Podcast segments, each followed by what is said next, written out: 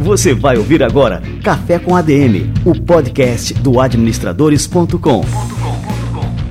Apresentando Leandro Vieira.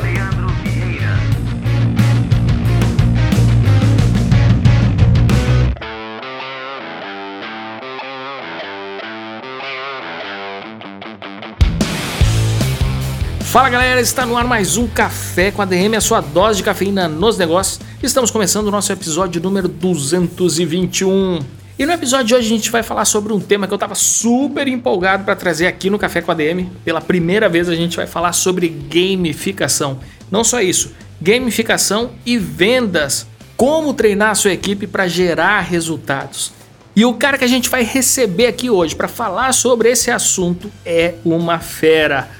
Felipe dos Santos, um empreendedor serial que é fundador da Play to Sell, uma startup de gamificação para treinamentos de time de vendas que está fazendo maior sucesso, maior barulho no Brasil inteiro.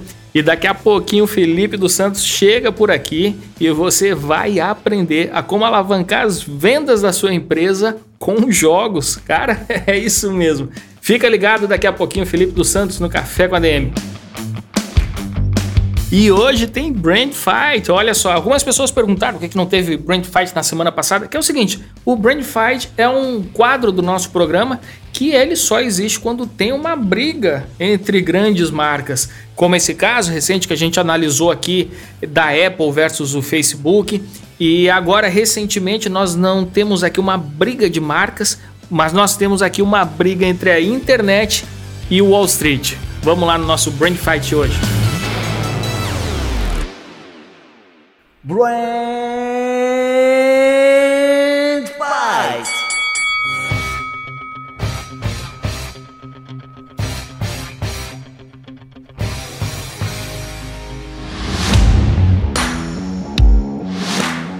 As últimas semanas de janeiro foram mais complicadas do que o normal para os investidores da Bolsa de Valores Nasdaq. Um grupo de pequenos investidores organizados na plataforma virtual Reddit decidiu encarar um dos grandes fundos de capital de risco da bolsa, o Melvin Capital.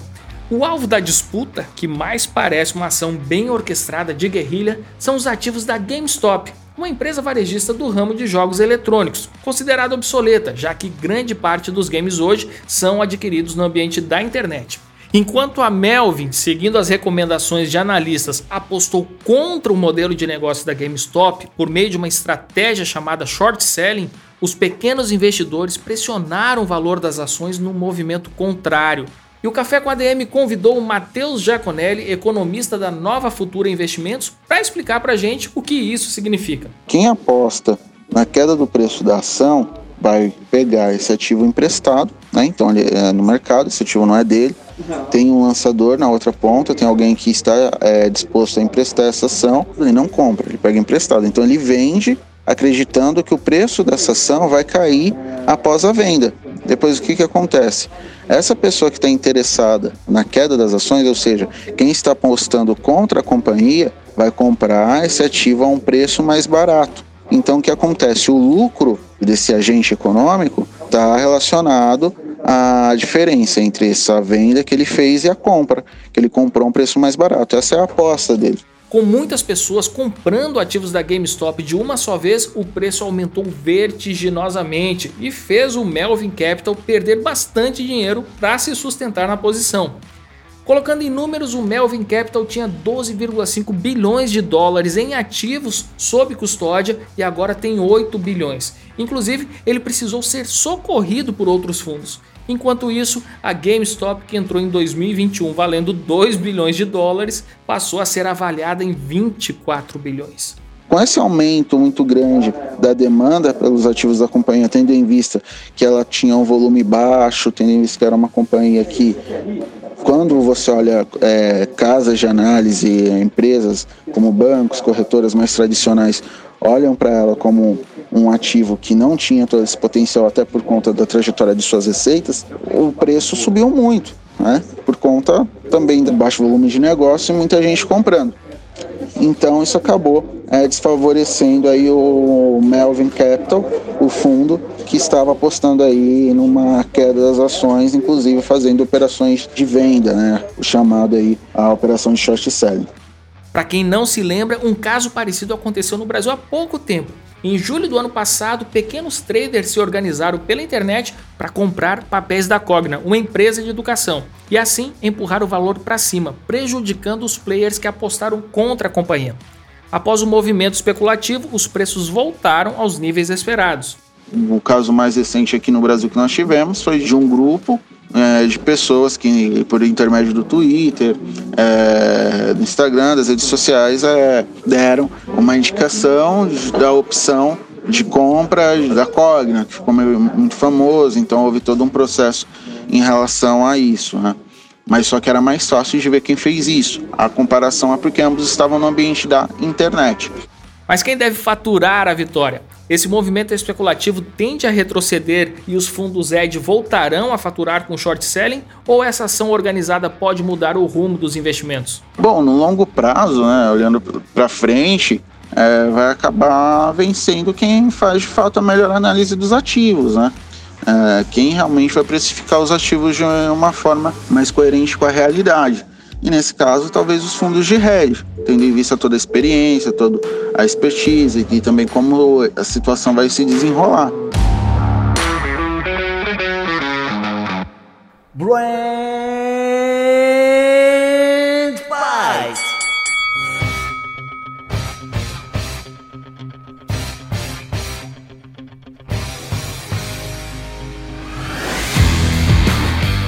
Show de bola! Olha, eu gostei demais desse Brand Fight aqui de hoje. E agora vamos receber essa fera que já tá por aqui, o Felipe dos Santos.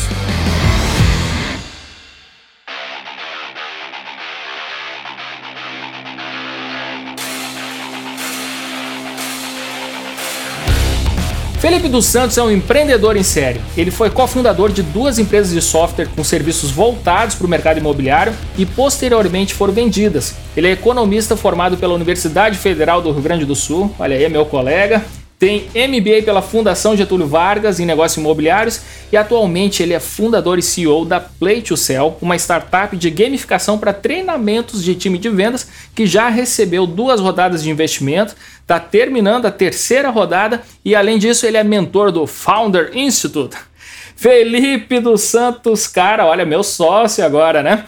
Seja muito bem-vindo aqui ao Café com a DM, que honra te receber por aqui. Prazer aí pelo convite aí, pela parceria também.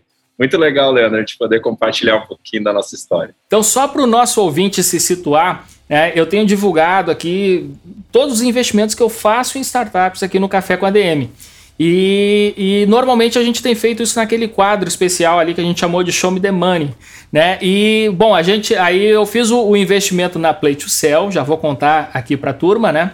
E a gente ia conversar agora nesse episódio do Café com a DM para contar né? Isso aí e também para que outras pessoas pudessem investir na empresa. Só que nesse meio tempo, enquanto a gente estava conversando, tal, a captação já se esgotou, né? Foi um sucesso, foram 2 milhões de reais, né, Felipe? Exatamente, exatamente. Captados, né? E eu disse: "Não, mas então vamos contar agora o case aqui no Café com a DM para a turma conhecer, né?" E, enfim, depois também pode ser que surja aqui uma oportunidade para quem tiver interesse também poder, é, poder investir, que a gente conta aqui depois. Mas conta pra gente aí, Felipe, como é que você começou a jornada empreendedora, assim, que a tua história é fantástica, né? Você cria um negócio, vende, quando vê já está criando outro. Conta aí pra gente aí, quando é que começou essa história? Então, foi muito legal, porque eu tive a sorte né, e a oportunidade de descobrir o que eu amava logo cedo, eu tinha 12 anos de idade, sou gaúcho, né, conterrâneo aí, lá de Porto Alegre, e eu comprei uma revista de eletrônica e tinha um circuito integrado que vinha junto lá com a revista com um microfone sem fio FM. Aí eu comprei as pecinhas lá no Alberto Bins, né, para quem é de Porto Alegre é conhece. clássico, né? Alberto Bins, só para quem não sabe, é uma rua em Porto Alegre que tem todas essas lojas de eletrônico, dessas das traquitanas todas, o cara encontra lá na Alberto Bins, né? Verdade, verdade. E aí eu montei, e quando eu falei, a minha voz saiu no rádio FM. Aí eu me encantei, imagina. um moleque de 12 anos, já soldei ali uns circuitinhos e a minha voz saiu no rádio. Eu pensei, cara, é isso que eu quero fazer na minha vida, é trabalhar com tecnologia. Aí depois eu fiz um curso técnico em eletrônica, que foi o segundo grau técnico, e uh, tive a oportunidade de ter acesso a um computador. Na época era um PC XT, aquelas telas verdes, né? Em DOS, e aí eu comecei a brincar com o Basic, que é uma linguagem de programação bem antiga, Uh, lá atrás, isso eu estou falando, olha a idade, aí já vai revelar a minha idade aí, né? No início dos anos 90, era 91, 92, 93. E aí eu comecei a estudar programação. E foi maravilhoso, porque aí eu me encantei, comecei a fazer um, um estágio na área também de eletrônica e tal, mas eu percebi que o hardware ia ficar cada vez mais barato e o software ia ficar cada vez mais caro. E eu já tinha algumas pesquisas que se falava que nos países mais desenvolvidos, pessoal não mandava a TV para o concerto, e sim jogava fora e comprava outra. Eu achava um absurdo naquela época, imagina, jogar fora uma TV. Vê, hoje em dia é super comum, né? A gente nem manda Sim, nem, nem manda mais é, para tentar consertar porque sai mais caro, né? Exato. Aí eu, puxa, vou buscar, né, me desenvolver em software, que eu adorei também e tal. E aí eu tinha uma escolha na minha carreira, ou eu seria programador ou eu ia empreender. E eu tinha aquele sonho de empreender, né? Aí eu, puxa, para empreender eu tenho que me desenvolver em vendas. Na época eu já estava concursado na antiga Companhia Rio Grandense de Telecomunicações, a Telesp, lá do Rio Grande do Sul. E aí eu saí num plano de demissão voluntária, já estava no processo de privatização naquela época.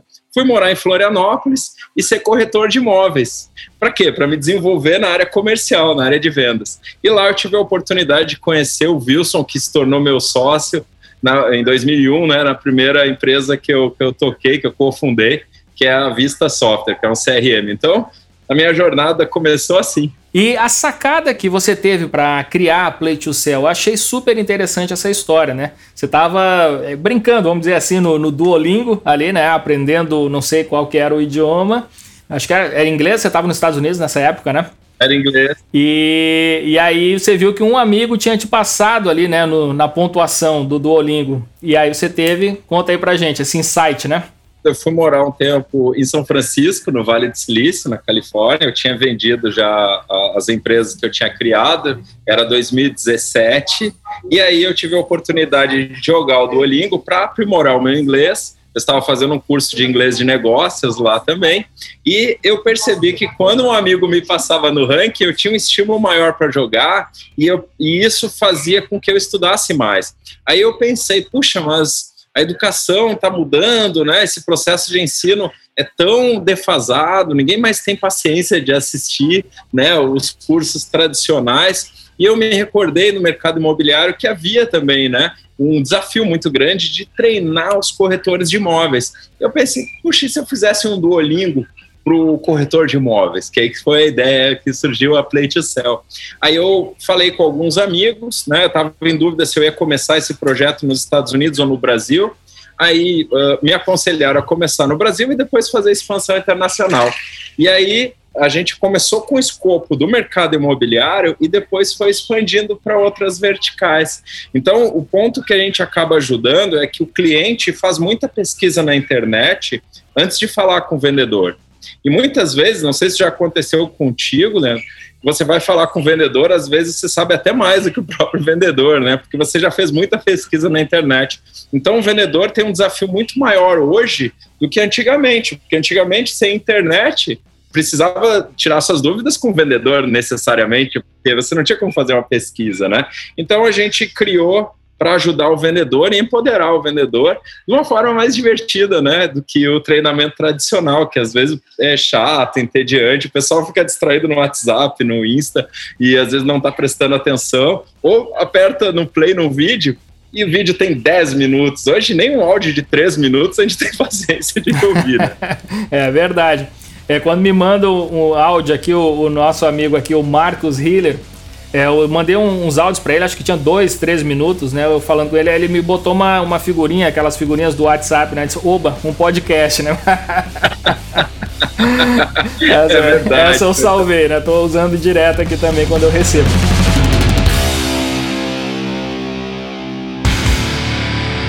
E me diz uma coisa, essa questão da gamificação, é, no treinamento de equipes já é uma realidade aqui dentro do Brasil? Ou você acha que isso ainda vai demorar para fazer parte da cultura das empresas brasileiras? Né? E, aliás, vocês estão é, fomentando essa cultura agora, né? Mas conta para mim aí como é que está a realidade né, desse setor. Então, a gamificação uh, no mundo ela é muito recente ainda. Né? O pessoal fala tem um pouquinho mais de 10 anos. E quando vem uma novidade, começa com as grandes empresas e começa muitas vezes nos Estados Unidos, né, onde está grande parte aí das maiores empresas do mundo. Então lá as maiores empresas estão começando algumas ações em cima da gamificação já há algum tempo, mas as pequenas e médias empresas já têm uma dificuldade maior de ter esse acesso, né? No Brasil ainda é muito recente. Existem algumas empresas que começaram a trabalhar com gamificação, só que é, é uma experiência um pouco mais recente. É, a gente, como a gente segmentou em times de vendas, a gente acaba sendo a primeira empresa do Brasil que é especialista em treinar vendedores. E às vezes as pessoas perguntam, né? Poxa, mas por que treinar vendedor? Né? O, o vendedor ele já está acostumado com gamificação, ele já está acostumado com ranking. Quando ele vai trabalhar, ele já vê o ranking ali com a posição é dele, está acostumado com campanha, né? Então a gente criou para um público que já é disposto e já gosta de, de competir e de uh, receber algum destaque em cima né, de uma premiação.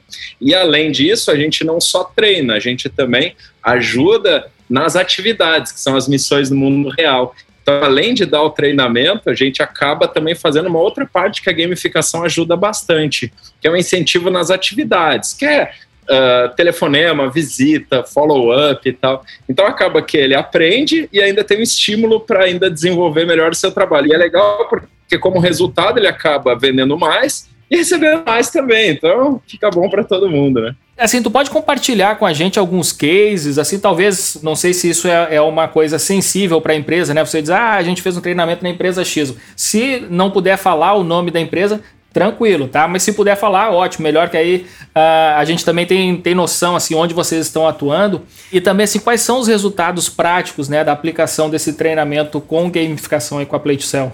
Legal, sim, a gente tem uh, dois cases que é legal compartilhar. Um, a gente começou em 2018, a nossa operação. E a gente começou a fazer entrevistas com os usuários, soltamos o, game e tal. A gente começou a perguntar por, por que, que jogavam, né? Por que você joga? Por que você joga? E aí a gente percebeu que tem dois fatores, né? Um é aquele que quer aprender e outro é aquele que quer estar tá em primeiro, que quer estar tá na frente, né? Que quer ser o primeiro colocado. Aí a gente começou com os prêmios e aí começou a aumentar o engajamento muito a, num nível muito maior. E nas entrevistas com os jogadores, a gente começou a, a entender que eles estavam mais confiantes, eles tinham mais informações, eles conseguiam tirar mais dúvidas dos clientes. Mas até então a gente, nesses primeiros meses, a gente não tinha nenhum número. Poxa, mas tá, o quanto que aumentou, né? E aí, isso se converteu em negócios. E aí foi muito legal porque teve um case, esse cliente, o nosso primeiro cliente é a Iuni, a Iuni é uma incorporadora importante aqui de São Paulo, e tinha ela e tinha mais duas empresas lançadoras no mesmo produto, que é o Gran Habitat, e ela vendeu 60%, ela vendeu mais do que o dobro das outras duas empresas somadas. Então imagina, três empresas no mesmo plantão, no mesmo período, e uma vendeu mais que as outras duas somadas, vendeu 60%. Aí foi maravilhoso, porque a gente teve um número, um comparativo. A gente tinha uma equipe que recebeu o treinamento a Play Cell e a outra que não recebeu. Então, puxa, isso já nos deu muita confiança já no primeiro ano para a gente poder avançar, porque a gente conseguiu mensurar o resultado, né? Isso foi bem legal. Mais tarde, a gente teve um outro cliente que fez um lançamento durante a pandemia agora e foi recorde de vendas. Venderam, assim, derreteram o produto em um final de semana. É um produto popular e Minha Casa Minha Vida e conseguiu vender muito rápido. E a gente foi cruzar os dados de quem mais jogava e mais vendia. E foi muito legal, porque os 10 primeiros do ranking venderam 70% do produto. Imagina, os 10 primeiros do ranking do game venderam 70% Nossa, cara. das vendas. Então, assim, é uma correlação muito forte entre quem mais joga e mais vende. E um outro dado legal também que é bacana compartilhar é numa pesquisa que a gente fez com os usuários, a gente perguntou comparado com treinamento tradicional, se você aprendeu mais ou menos com o game da Cell. E 98%, Leandro, disseram que aprenderam mais com o game da Cell do que com os treinamentos tradicionais. Então, o legal de trabalhar com vendas é que a gente mensura os resultados e a gente consegue mostrar valor, né? Então, isso é, é bem bacana e acaba ajudando as empresas e principalmente para os corretores, né, que conseguem ter ainda mais resultado e conseguem também, eles são comissionados, então eles conseguem também perceber mais valor. É, e eu achei super interessante esse comparativo que vocês fizeram nessa pesquisa, comparando com o treinamento tradicional. 98%, cara, é muita coisa, né? Então, assim, é 2% só que falaram que prefere, que também é uma, é uma coisa assim, é, normal, né? Algumas pessoas preferem um outro tipo de treinamento, mas assim, 98% é uma coisa, para mim, é, é, é absurda, assim, a diferença, né? E um outro ponto legal também de comentar é o seguinte: a gente fazia entrevista só com quem mais jogava, com quem mais jogava. E a gente estava cruzando o ranking de vendas, né, com o ranking de jogadores e tal, e estava cruzando isso. Aí eu fui fazer uma pesquisa diferente. Peraí, eu vou entrevistar quem não joga e vende. E tinha uma pessoa que tinha uma consistência em vendas e não jogava. Aí eu fui falar com ela e perguntei, né? Puxa, você não, não tá jogando o game, queria receber o feedback, que a gente pode melhorar e tal. Ela me disse assim, ela foi super franca, ela disse, olha, eu não gosto de jogar jogos, eu não jogo nenhum tipo de jogo, eu não gosto de jogos. Aí, não, puxa, ok, tá ótimo e tal. Uma outra dúvida, como que você faz para memorizar as informações dos produtos, dos empreendimentos? Aí ela chegou e me disse assim: Olha, Felipe, eu pego o material, imprimo aqui e levo para casa. À noite eu pego, eu estudo o material. Leandro, eu achei fantástico isso, porque continuou validando o nosso pressuposto do que o vendedor que domina as informações do produto vende mais. Ela estava vendendo consistentemente, então para ela não precisava do game, porque ela já tinha o seu modo de estudar. Isso foi muito legal também. Então, assim, o nosso pressuposto é que o vendedor que domina as informações do produto, ele tem mais autoconfiança. Aí ele passa naturalmente mais segurança para o cliente e acaba fechando mais negócio. E o game é uma forma divertida de fazer esse processo para que ele aprenda a se divertir. Né?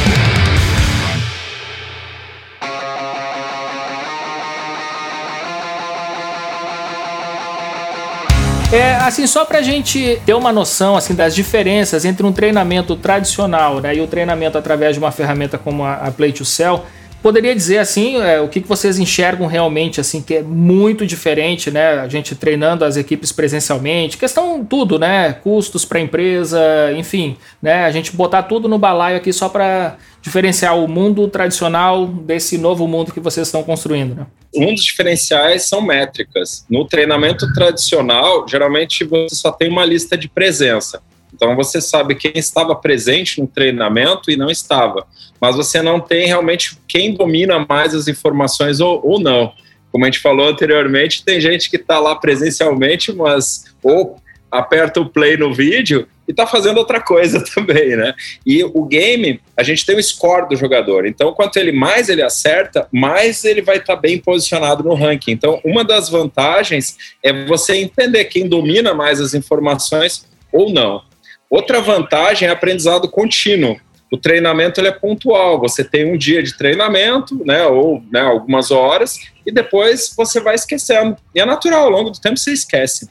O game você joga todos os dias. Até inclusive a gente criou um limitador diário. Por pessoal tinha gente que jogava muito, gente que viciava no jogo e acaba às vezes até né, deixando para lá outras atividades. Então a gente colocou um limitador diário para ele voltar outro dia. Então a gente vai memorizando mais dessa forma, do aprendizado contínuo. Então, é uma outra forma também interessante que, que a gente percebeu que acaba ajudando as pessoas a memorizarem mais. Outro diferencial é a questão do smartphone, que é o mobile learning, né, que a gente chama, né? Mobile learning é, a gente está sempre com o nosso smartphone. Quando a gente vai verificar as estatísticas de utilização, tem gente madrugada jogando, e, a gente pensa, puxa, mas se fosse no computador, não, não estaria madrugada jogando, né? Então, às vezes, tá, bateu uma insônia lá à noite, ele está lá treinando aí, está jogando. Então, também é uma outra vantagem também essa questão do mobile learning. E também tem um outro conceito, que é esse conceito do microlearning, que é dividir o conhecimento em pequenas pílulas de saberes. E a gente consegue fazer isso porque hoje ninguém mais tem paciência de assistir um vídeo longo e não assimila as informações. A gente vai soltando pouquinhas informações ao longo do tempo e acaba assimilando mais. Aí por isso dessa pesquisa aí que a gente teve essa, a felicidade, né, de, de receber esse resultado aí, mostrando que o pessoal aprende mais com o game do que com o treinamento tradicional. São várias vantagens, né, que se tem e, e você acaba tendo também a questão da interação social que isso é muito legal também. Não adianta você ter lá uma videoteca enorme se quem assistiu, quem não assistiu, ninguém sabe. Outra coisa é quando você vê um ranking e o seu nome lá no ranking, e você lá para baixo, não, peraí, eu vou passar, que nem eu, né? Eu tava jogando, não. O, o Leandro me passar, não, não, peraí, eu vou passar o Leandro.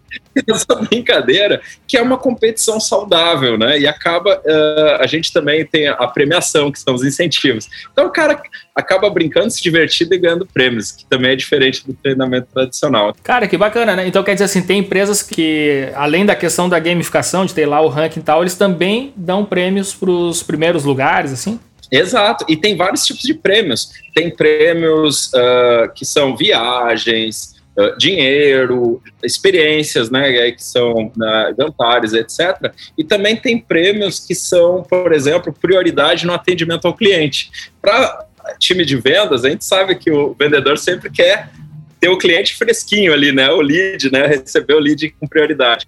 Ah, com a, a gente entende que, que, se ele domina mais as informações do produto, uma meritocracia interessante de ser adotada é colocar numa roleta, num sorteio, com prioridade aqueles vendedores que dominam mais as informações do produto. Então, nada mais justo. Aí são motivações extrínsecas que fazem com que as pessoas se engajem. Então, são dois tipos de motivações. As intrínsecas, aquelas que eu gosto de competir, que eu gosto de socializar, que eu sou explorador, eu gosto de descobrir, ou que eu sou killer, que eu gosto de estar em primeiro mesmo, essas são intrínsecas, né? Quanto às extrínsecas, eu jogo para ganhar o tablet, para ganhar uma viagem para Salvador, para ganhar o jantar no Outback, por exemplo. Então, uh, acaba que é um mix de motivações, né? Cara, que fantástico. Vou ter que botar esse negócio para rodar aqui no administrador. Né? Dá um gás na galera aqui. Mas, e, e, me diz uma coisa: como isso é uma coisa nova, assim, Felipe, é, vocês têm algumas objeções já comuns, assim, na hora que vocês vão apresentar a solução para as empresas? Ou, assim, de cara, os caras já se encantam? Como é que tem sido, assim, a, a comercialização? Então, a, só quando a gente não consegue falar com o decisor, né? Às vezes a gente fala só com o influenciador que compra a ideia, que gosta, e às vezes o decisor não entendeu muito bem a proposta, e aí tem aquela visão mais antiga e conservadora. Não, o vendedor não tem que ficar jogando joguinho, o vendedor tem que vender. É essa é a obrigação dele, ele não tem que aprender, ele tem que estudar, essa é a obrigação dele, não tem que ficar dando prêmio para ele aprender. Então, essas são as visões mais conservadoras, né? É, a, a acaba que pode é uma objeção natural.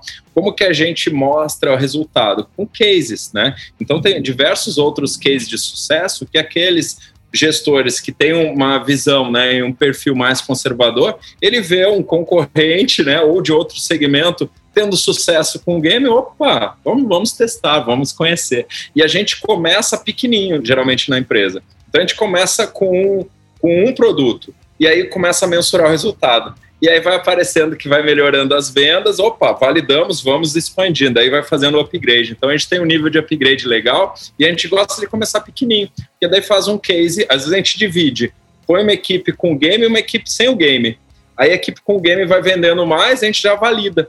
Validou, a gente consegue colocar para toda a equipe, né? Então é nesse sentido, assim que a gente consegue contornar as objeções mais comuns. Com relação, você tinha falado, né, que a turma lá nos Estados Unidos sugeriu que você começasse no Brasil e depois é, internacionalizasse. Como é que estão esses planos né, de internacionalização, agora que a ferramenta já está é, consolidada, validada aqui no Brasil, né? Vocês têm planos agora de dar um passo para fora? Temos duas uh, ações que a gente está desenvolvendo paralelas. Uma é na América Latina e uma é em Portugal. O da América Latina é um programa da Apex que a gente está participando, que é Startup Brasil Colômbia, onde a gente está sentando com empresas, focamos no mercado imobiliário, que é onde a gente tem maior base no Brasil, focando e a gente está buscando aí uma parceria, consolidando parceria, entendendo o mercado, vendo se aplica, o que, que precisa mudar, além do pacote de línguas, que é natural, né, o I18N, que a gente já tem, uh, algumas adaptações de regionalidades, a gente daí sim vai investir uh, mais na América Latina. Portugal é uma porta para a Europa, né? E, e para o resto do mundo também, porque está no guarda-chuva da União Europeia. Lá a gente tem uma parceria também, a gente tem conversado com algumas empresas lá. Até LGPD, né? A gente teve, já fez a readequação antes de no Brasil ser obrigatório, justamente por estar tá fazendo esse trabalho lá para entender um pouquinho o mercado. Então a gente pretende aí, né, em breve, aí, nos próximos meses, já ter clientes fora e aí sim, daí com receita de fora a gente começar a fazer investimentos maiores uh, no exterior. Então, estamos com esse plano que está em curso, é isso, né? E tem algumas coisas aí também que a gente está trabalhando.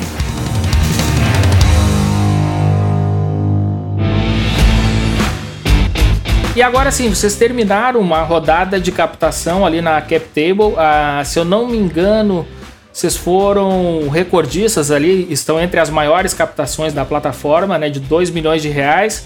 Conta pra gente assim, né? Essa é a terceira rodada que vocês participam, né? É, o que, que vocês vão fazer agora com esses recursos? Por que, que vocês né, recorreram né, ao crowdfunding né, para captar? E conta pra gente aí como é que tem sido essa experiência né, e os planos futuros aí, a partir de agora. Bom, a gente está super feliz que a gente está concluindo o nosso terceiro round de investimento, né? Como você falou, a gente alcançou 100% aí desse round de 2 milhões, né? Começamos lá em 2018, a gente já em março a gente fechou um primeiro round, que foi um round anjo. Aí a maioria foram amigos aí mais próximos aí que investiram na Play. Aí para a gente poder começar dar o pontapé inicial. Em 2019, a gente já tinha alcançado o ponto de equilíbrio, já tinha começado a atender grandes empresas. A gente buscou um segundo round, aí já entrou Bossa Nova Investimentos e alguns outros investidores também. E aí, nesse ano de 2020, foi um ano desafiador né, para todos, né, para todos nós, para quem empreende em especial, e a gente conseguiu crescer durante esse ano difícil. E o que foi mais legal, Leandro, é que a gente cresceu naquelas empresas que a gente já estava, porque uh, novos clientes, uh, a geração de lead caiu muito, então a gente não tinha tantos novos prospects para poder converter em clientes, mas aquele, aqueles que estavam com a gente foram aumentando o seu pacote. E isso, para a gente, foi uma validação bárbara, porque o que a gente falou é, poxa, se o nosso produto fosse dispensável, eles teriam cancelado, como houve, né? Muitos cancelamentos aí. A gente mesmo cancelou alguns serviços também durante o início, principalmente no início da pandemia, em março, abril, né? Mas então a gente cresceu já no segundo trimestre uh, 36% e no terceiro trimestre 42%. Isso foi muito legal e nos deu ainda um entendimento que com a retomada do mercado, que a gente estava com um produto robusto, já atendendo as maiores empresas do segmento que a gente tinha colocado como nossa principal primeira vertical, e já abrimos também para outras verticais. Então a gente já estava tendo clientes da área farmacêutica, de outras áreas, como a indústria, e também com potencial para entrar na área do varejo. Aí, no último trimestre do ano passado, a gente abriu, foi em dezembro, né? A gente abriu esse terceiro round de investimento e a gente buscou um equity crowdfunding aí, como você falou, que foi a bossa nova do, do Startse, uh, justamente para poder oportunizar também para aquele microinvestidor que que é o nosso usuário, que é também alguns clientes, para que pudesse investir com cotas a partir de mil reais. E para nossa grata surpresa, transcorreu muito bem. A gente, nessa época de dezembro, a gente sabe que tem festas e viagens, né? A gente esperava que fosse até março aí, e a gente, em janeiro mesmo, a gente conseguiu fechar esse terceiro round de investimento, saiu matérias muito interessantes em vários veículos aí que nos deu muito orgulho. Hoje são mais de 500 investidores. Tem uma fila de espera, então, para quem quiser ainda participar, acho que até terça-feira ainda vai estar tá valendo. Ah, eu ia te perguntar isso, né? Porque assim, deve ter muita gente agora interessada né, em participar, mas assim, como está fechado, aí tem uma lista de espera, né? Que talvez caiam algumas reservas que não foram confirmadas, né? Talvez seja possível, talvez, né? Não, dá para garantir. É verdade, é verdade. Então tem no é, captable.com.br uh, lá para quem quiser e procura Play to lá. E aumentou também, né? Agora nessa nova etapa é a nossa responsabilidade aí. E também o que é legal do Equity Crowdfunding é que esse grupo de investidores, que é um grupo, né? Uh, de pessoas de empresários de diversos segmentos, né, gestores de vendas também e vendedores também, que eles ajudam também numa divulgação também da Play, aquele sentimento de dono também que é muito legal e muitos querem investir em startups e que não sabem como, né, existe essa oportunidade.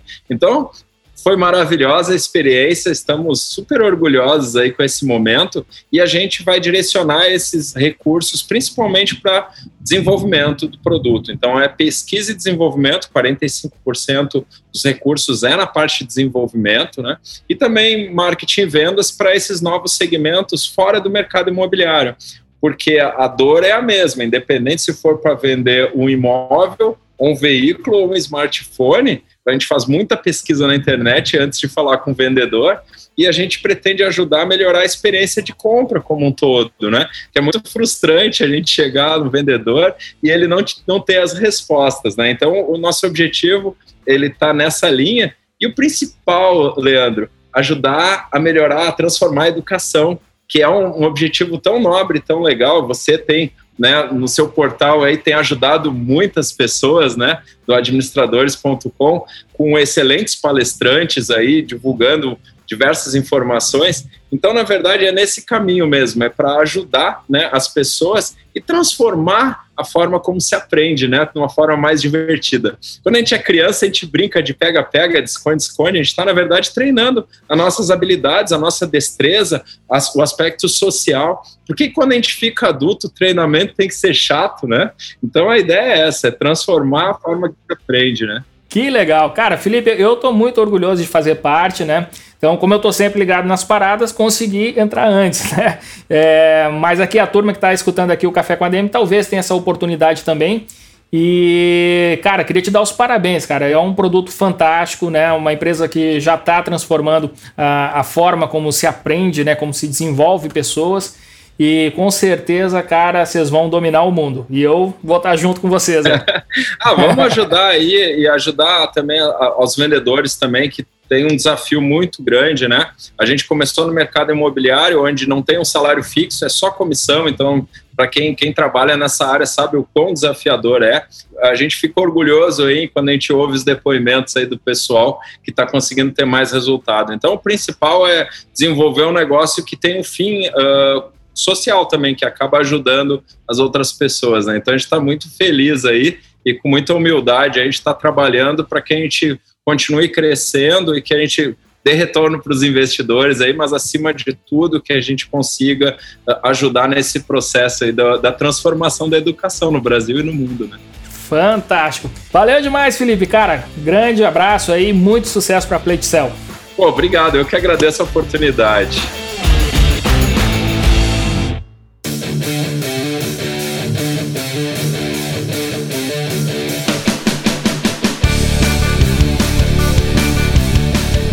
Sensacional, cara, que pauleira, que sacada a do Felipe aqui com a Play to Cell. Eu já estava louco aqui, muito entusiasmado com a empresa, agora depois desse bate-papo com o Felipe aqui, fiquei mais ainda. É, você que está escutando aqui o Café com a DM, se você faz parte de uma empresa é, e você quer colocar essa ferramenta para rodar e para turbinar os resultados da equipe de vendas, Fica ligado, entra em play2cell.com. Esse 2 é o número 2 mesmo, então é play2cell do inglês, cell S E L L.com. E aí você tem todas as informações lá para contratar a Play2Cell para a sua empresa. E se você está interessado em fazer parte da história da Play2Cell, assim como eu aqui estou investindo na empresa, você pode tentar uma vaga ainda na captação através da CapTable. Eu fiz aqui um link encurtado para você cair direto lá na página dessa captação com todas as informações. Basta você acessar aí adm.to barra play to sell, tudo minúsculo, da mesma forma como eu falei agora, né? O Play 2 Cell. E aí você tem todas as informações, todas as informações da empresa, do modelo de negócios, projeção de futuro, tem muita informação para você poder tomar a decisão de se tornar um investidor dessa empresa fantástica. Muito bem, galera. Olha só que café com a DM pauleira esse aqui de hoje. Curti demais e na semana que vem a gente volta com mais cafeína para vocês. Combinados então? Então aguardo você na próxima semana em mais um episódio do Café com a DM, a sua dose de cafeína nos negócios. Até lá.